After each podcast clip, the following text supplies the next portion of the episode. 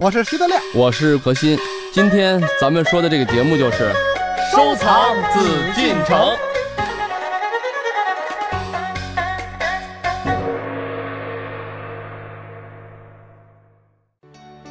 今天啊，我们将和您一起来了解皇帝的宝座。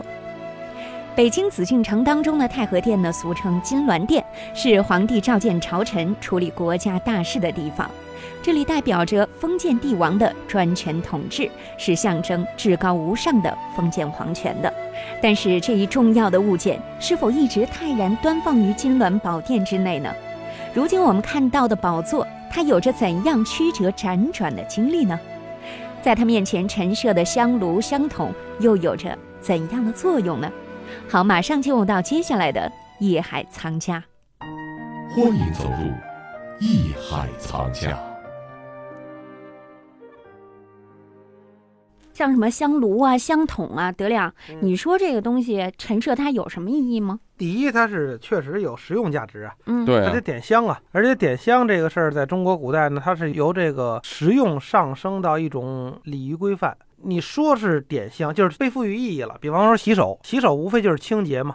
但是你要拿一个金盆儿，找几好多铜门、铜道儿啊，说我这金盆洗手了，什不么意思干呢了，它被赋予这种意义了。对，这点香也是中国香文化源远流长，最早呢就是清洁，为了屋里好闻。嗯，沐浴熏香啊，哎是吧？沐手更香啊，是一就种是很庄重哈。礼仪。嗯，因为从秦汉以降，这些个焚香的这个器皿都是很规整的。最早什么那个青铜鼎啊，不就是吃饭用的嘛？但是后来被上升到国家礼器啊，你不能问鼎，你一问鼎麻烦了，要造反。嗯，是吧？这些熏香也是这样，从汉代什么博山炉啊，什么那个仙鹤中空，完了从仙鹤嘴里能出烟儿这种嗯熏香，各种的那个，它也慢慢的变成了一种礼器。其实我觉得呢，也是中国这个道教文化在这个世俗文化中的一种体现。你看一香烟袅袅，那仙鹤嘴上冒出烟儿来，感觉是神仙来了人间仙境嘛、哎 是吧？嗯对对，啊神仙人来间了仙境，好神秘啊。哎哈，，所以呢，这个过去啊有这么一首诗叫“但月疏星绕见征”，就是早上起来我们去上班的时候啊，就是嗯凌晨那会儿了，天没大亮呢，绕见章，见章就是宫殿的代称啊。嗯这个宫殿很巍峨，很仙气儿渺渺的。嗯仙风吹下玉炉香，玉炉这炉子里边已经点上香了。嗯，哎，仙风不知道从哪儿吹来的仙境的仙风，把这个玉炉的香味儿已经吹下来了。世臣狐狸通明殿，狐就是那鸟儿，那个狐，一个告字儿一鸟儿，就是世臣嘛，这些个大臣、王公大臣，就是一个人个都跟鸟儿似的，分班排列在那儿站着。这样的人都站着干什么呢？最后一句，一朵红云捧玉皇，皇上出来了，而且是一朵红玉皇云捧出来的。皇上，你看他要看了这诗得多美啊，是不是？啊，德亮刚才说的对啊，就是这个香啊，咱们说天子什么意思？天子天子嘛，玉皇大帝是天上的皇帝，就是以前不管是民俗啊，还历史嘛，既然是玉皇大帝，在中国这种道教的文化啊，嗯中国的这种儒家的文化，就是有天和地的分。为什么？你看咱们很多东西，故宫里面都会体现乾清宫、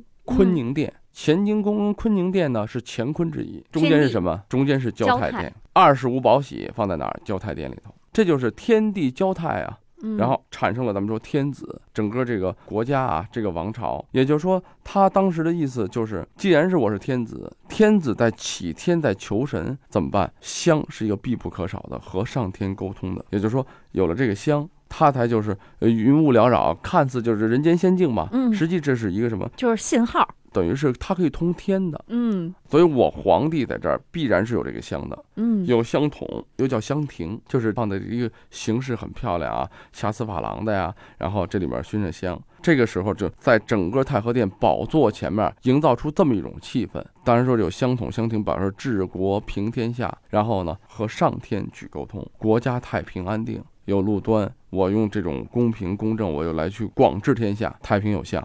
所以每一个器物在这里面都有含义，它营造中国这个封建的君主啊，营造的气氛，让你通过这种东西，第一是对整个社会现实的一种国家安定的这么一种渴望，嗯，同时也是只是赋予他自己啊神话的这么一种特征吧。衬托皇权的威严啊，哈对，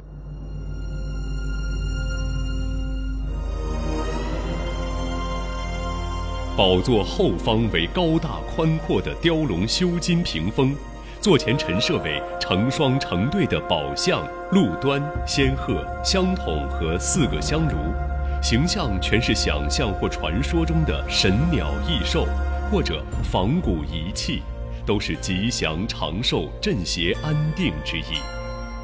宝相也称太平有相，由铜胎珐琅嵌料石所制成，象背驮一宝瓶。因为大象高大威严，踢曲粗壮，性情温顺，四腿粗大，稳如泰山，象征着社会的安定和政权的稳固，所以取意太平有象。大象上的宝瓶中盛着五谷或吉祥之物，表示五谷丰登、吉庆有余。大象驮宝瓶而来，寓意给皇帝带来了丰收和吉祥，所以宝象也是历代皇帝常常用于宝座旁的陈设品。陆端是传说中的神兽，据说它通晓四方语言，日行一万八千里，带来广博知识，并捧书护卫在皇帝之侧，象征皇帝圣明公正，广知天下大事。太和殿宝座两侧陈设的是做工精美的铜胎珐琅鹿端。仙鹤在古代传说中是神鸟，有起死回生、青春长寿之功，设于宝座两侧，寓意永保皇帝龙体康健、万寿无疆。帝王的江山社稷能流传万代，永世长存。香炉陈设的是清乾隆年间仿古代礼器鼎制作的掐丝珐琅香炉，它通身勾莲花纹，三象首为足，样子古朴，颜色鲜艳。香炉作为宫廷室内的陈设品，已有长久的历史，它是齐天求导器具，也是吉祥之物。香筒是香炉的一种，清代皇宫内固定陈设之一。因顶子为亭子式，所以也叫香亭。铜胎掐丝珐琅香筒做工精湛，内可燃放檀香，青烟从镂空筒身飘出，云烟缭绕。香筒寓意太平、安定、大治之意。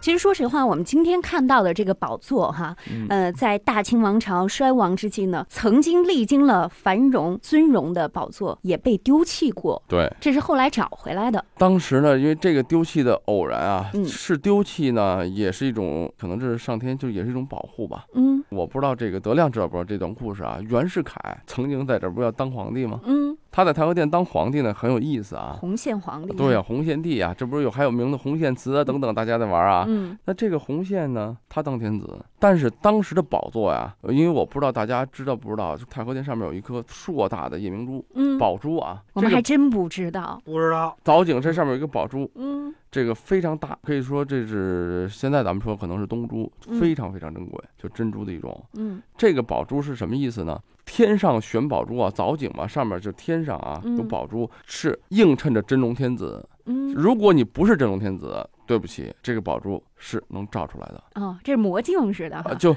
因为你说大家就说我是真正的真龙天子，我肯定会做的保住这，这是保佑护佑我的。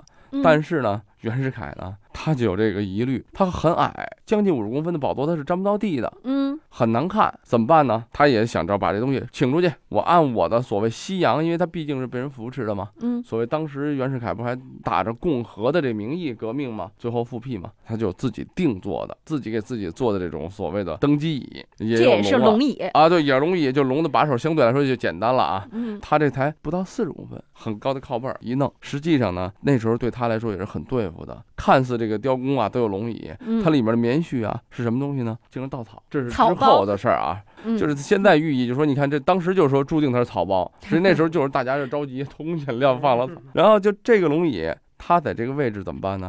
把这珠子靠后了二十公分，两米。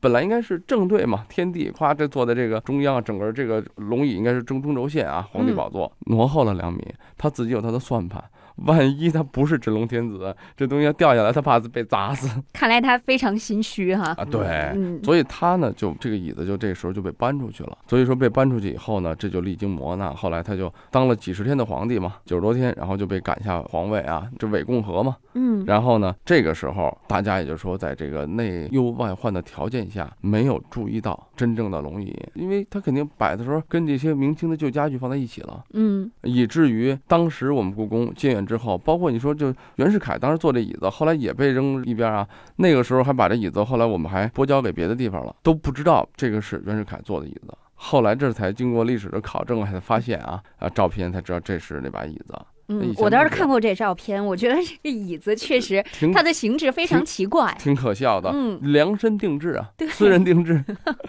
当时这真正的龙椅呢，嗯那个时候呢，还是我们朱家进先生，因为我们当时呢，就是不知道哪个是他的真正的这个宝座嘛， 嗯把其他的一些宝座拿过来以后呢，太小，不是那么回事儿，一看就不配套，跟他的这个背屏啊什么的，哎呀，这可怎么办呢？这个时候，朱先生呢，在六十年代的时候，根据一张光绪二十五年的照片，老嗯照片，突然发现了这个形式了。哦，这个龙椅是这个样子。根据这个照片，在旧家具的库房里面找到了，但是已经被毁得残缺不全了。嗯后来历经了三年多，九百多天呀、嗯故宫的这些手工业者们，根据老照片，还有他当时残留的这个装饰配饰，又重新修复，按照原来的形制，现在再给它恢复完成的这件龙椅。嗯，所以这个龙椅呢，说时代特征，我们可以这么认为，是清代的工艺仿明代的一些材质，然后又由我们新中国解放以后，艺术家们来辛苦的劳动，嗯最后才呈现出现在咱们所看到的龙椅，凝结了这是历史上无数人的心血。那您说这个龙椅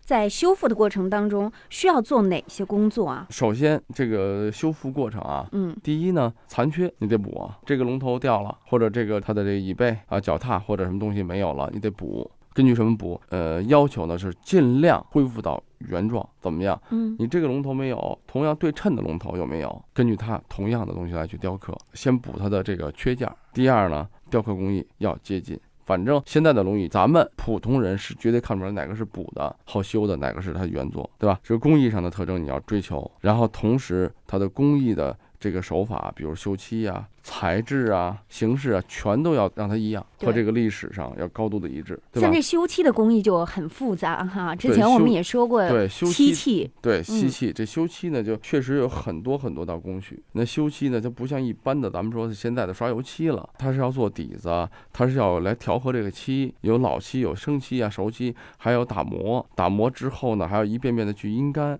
就这个龙椅肯定是经过了很多道的工序，咱们才能看到现在这样。嗯它，修金漆肯定是最后一步，它做的底子之前是要。哎，德亮，你虽然没有那么近距离的看过这个宝座，嗯，但是你也知道，现嗯在故宫周一闭馆的时间呢，是给所有的文物呢进行修复，嗯给他们进行清洁。嗯，你能不能想象一下，这龙椅应该怎么修复？该给它做怎么样的清洁？你看你们家也有那么多藏品哈，嗯啊，这个应该挺有经验的京吧？城那个一大藏家，对呀、对徐德亮先生对对对，呃，从来不修复他的东西。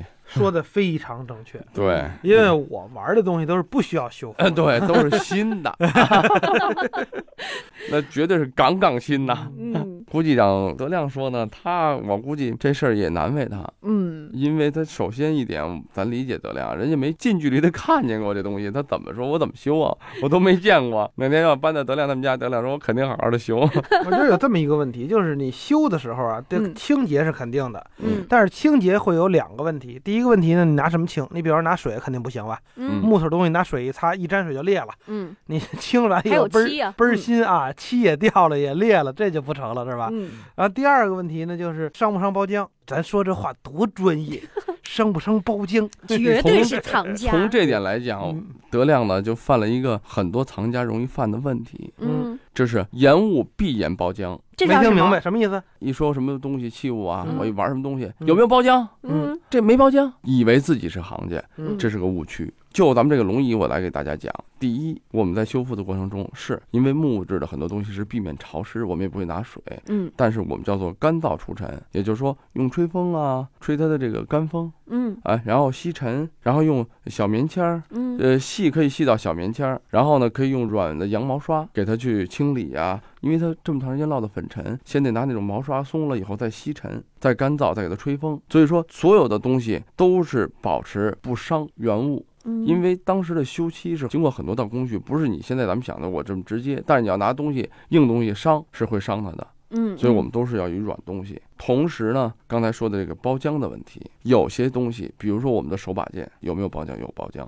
咱们现在很多人玩珠子有没有包浆？有包浆，因为我们在玩儿。但有些东西一定有包浆吗？不一定。龙椅除了皇帝去做，还是有些事儿的时候谁去做？谁敢天天去玩儿？但是那那么长时间过去，以后对包浆，还是刚会有才你说的，的这个东西叫这个长时间过去是历史的痕迹，就这是件东西我们搁一我们百玩儿年，它跟跟一不玩千儿它年这个对对，但是包浆肯定是有吧？包浆指的是什么？嗯咱们俗称的包浆，我们叫做汗纹，实氧际就化是了不是？就是人的接触，人上面的有汗，有分泌物啊，嗯有氧化物，然后跟这些器物发生的关系，我们叫包浆。嗯那大自然的东西就不叫包浆，那叫历史痕迹。你这件木头，我搁一百年、一千年，跟我刚给它砍出来能一样吗？它自然就会把水分蒸发、风化掉，对吗？呃，不同意，完全不同意。理由是什么？虽然我们是一个业余的、呃玩家，但小你小小级别的这个闲散的民间的是吧？这个小玩家啊哇，但是我们也要什么时候见过逆袭故德宫专家啊！德德亮这么谦虚过？请讲。哎，因为这个包浆这个问题啊，确实影响很多人。说说这也挺好的啊，嗯这因为好多人玩这个，就是听咱节目的听众也都是都是愿意玩家玩都是古董，啊，嗯所以喜这欢的，包浆这个问题它是过不去的。嗯，就是很多东西第一眼看有没有老气儿，老气儿是什么东西？其实它就跟它的包浆密切相关。嗯这包浆，何老师刚才呢给我们的一个不太好的解释，就是我们去玩它，嗯就是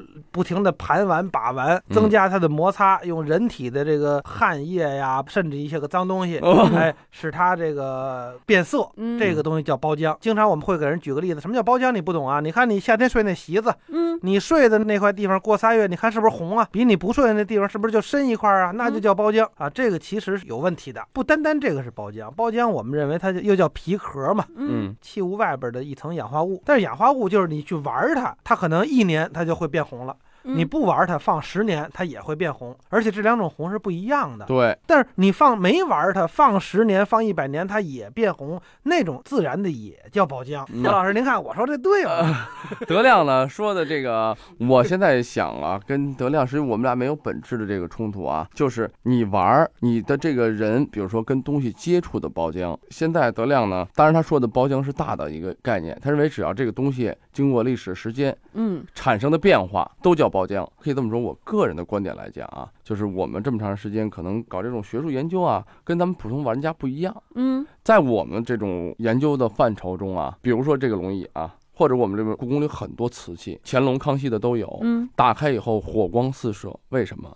这么多年封闭保存。那你这个东西，我先问一句，哎，有没有包浆啊？嗯没有包浆，确实没有包浆，因为火光四射。如果这个东西拿出来，我们自己的专家老先生也会说，这要放在社会上，这就是这是假的新的，别人嗯会断它是新的，我们也不敢断真是老的。为什么它嗯没有历史的痕迹？对，它收起来了。你说它这怎么算？嗯但是它是有没有历史？三百年、二百多年的历史。嗯所以我们现在会把它界定为什么东西？它有没有历史？有历史，有历史，没有经过你把玩，没有经过时代、时间对它这种自然对它的影响的话，它就嗯没有这个包浆。所以我们这个在谈包浆的时候，为什么很多人一说言必出包浆啊？为什么我现在给大家纠正，就是咱们说探讨这个问题，咱们大家要这么去理解，就是这个器物。跟我们的生活不一定是跟我的人，我不非得手去摸它，我没摸它，但我摆在家里头，天天我可能去擦拭一下或怎么样，这个时间的过程会有包浆。嗯但是像比如龙椅这样的东西很珍贵，但大家是这么多年都希望它跟新的一样，它没有包浆，但是它有它历史产生的痕迹。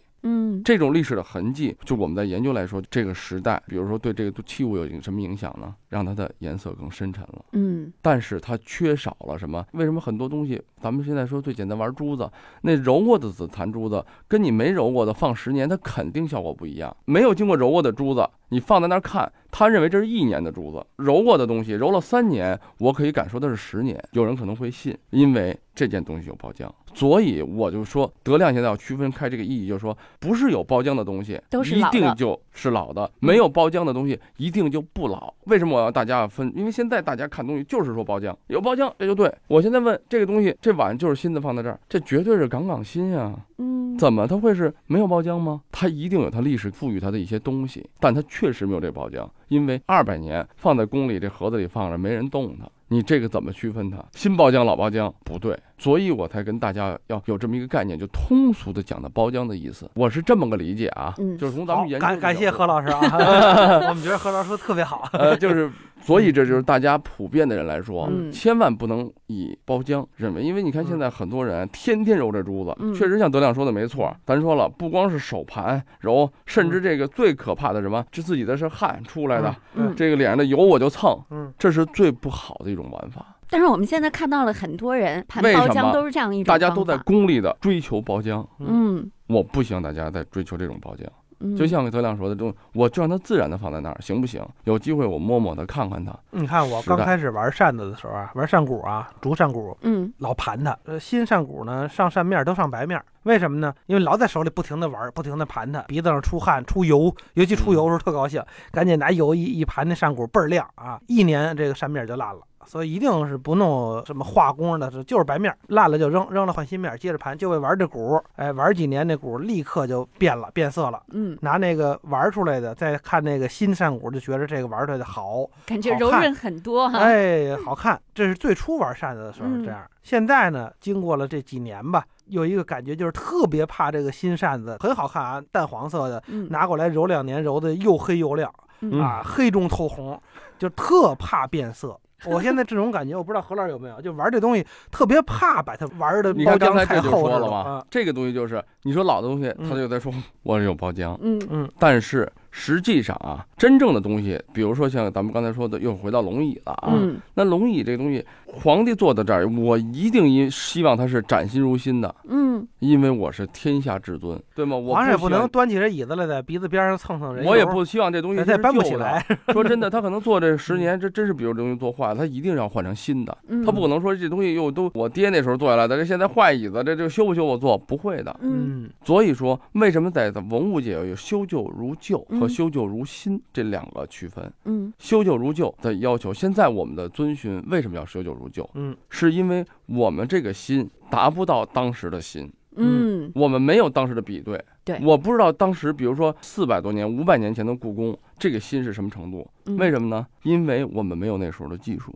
对没有那个时候的砖，没有那个时候的工艺。对，因为现在很多人啊，进到故宫的时候，总有这样的感慨，嗯怎么感觉这么破旧呢？对，嗯为什么要修复它？嗯因为历朝历代都在营建、营造，都得去修，但是又不可能说我现在又回到了五百年前，又达不到那个时候。我们如果去片面的追求，那皇帝当时就是故宫就希望它是崭新的，嗯，那我们也给它修成新的，那你们就看不到历史了。即使是工作人员进行了维护修理之后，我们看到的宝座也不是艳光四射的。对，我们现在的修复不是嗯重新去给它做一把，嗯而是要把历史给它这么长时间的延续。嗯，我只要能让它还完整的、还非常精美的保存下来，我们就尽量做到这样，嗯，嗯让它维持到它现在的状态。所以当我们再次看到这个宝座的时候，它经过维护和修理之后，我们能够看到历史的岁月在它身上的痕迹。对，那也许呢，您站进宝座的时候，还能够想象到或者是穿越到那个时期。嗯，对嗯希望我们这个故宫这一天的休息啊，也希望通过宝座这一个器物吧，给大家一个启示呢，就是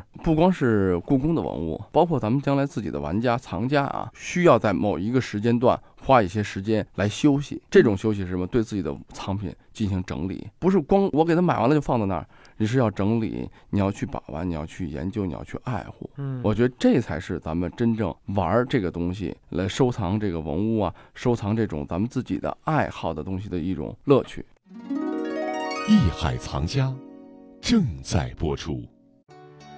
金銮宝殿当中的宝座虽然历经荣辱，经历了辗转，但如今安放在这古迹当中的它，除却了曾经作为皇权威严的象征，更多的昭告着人们中华传统文化的璀璨和中国古代工艺的精湛。本内容由喜马拉雅独家呈现。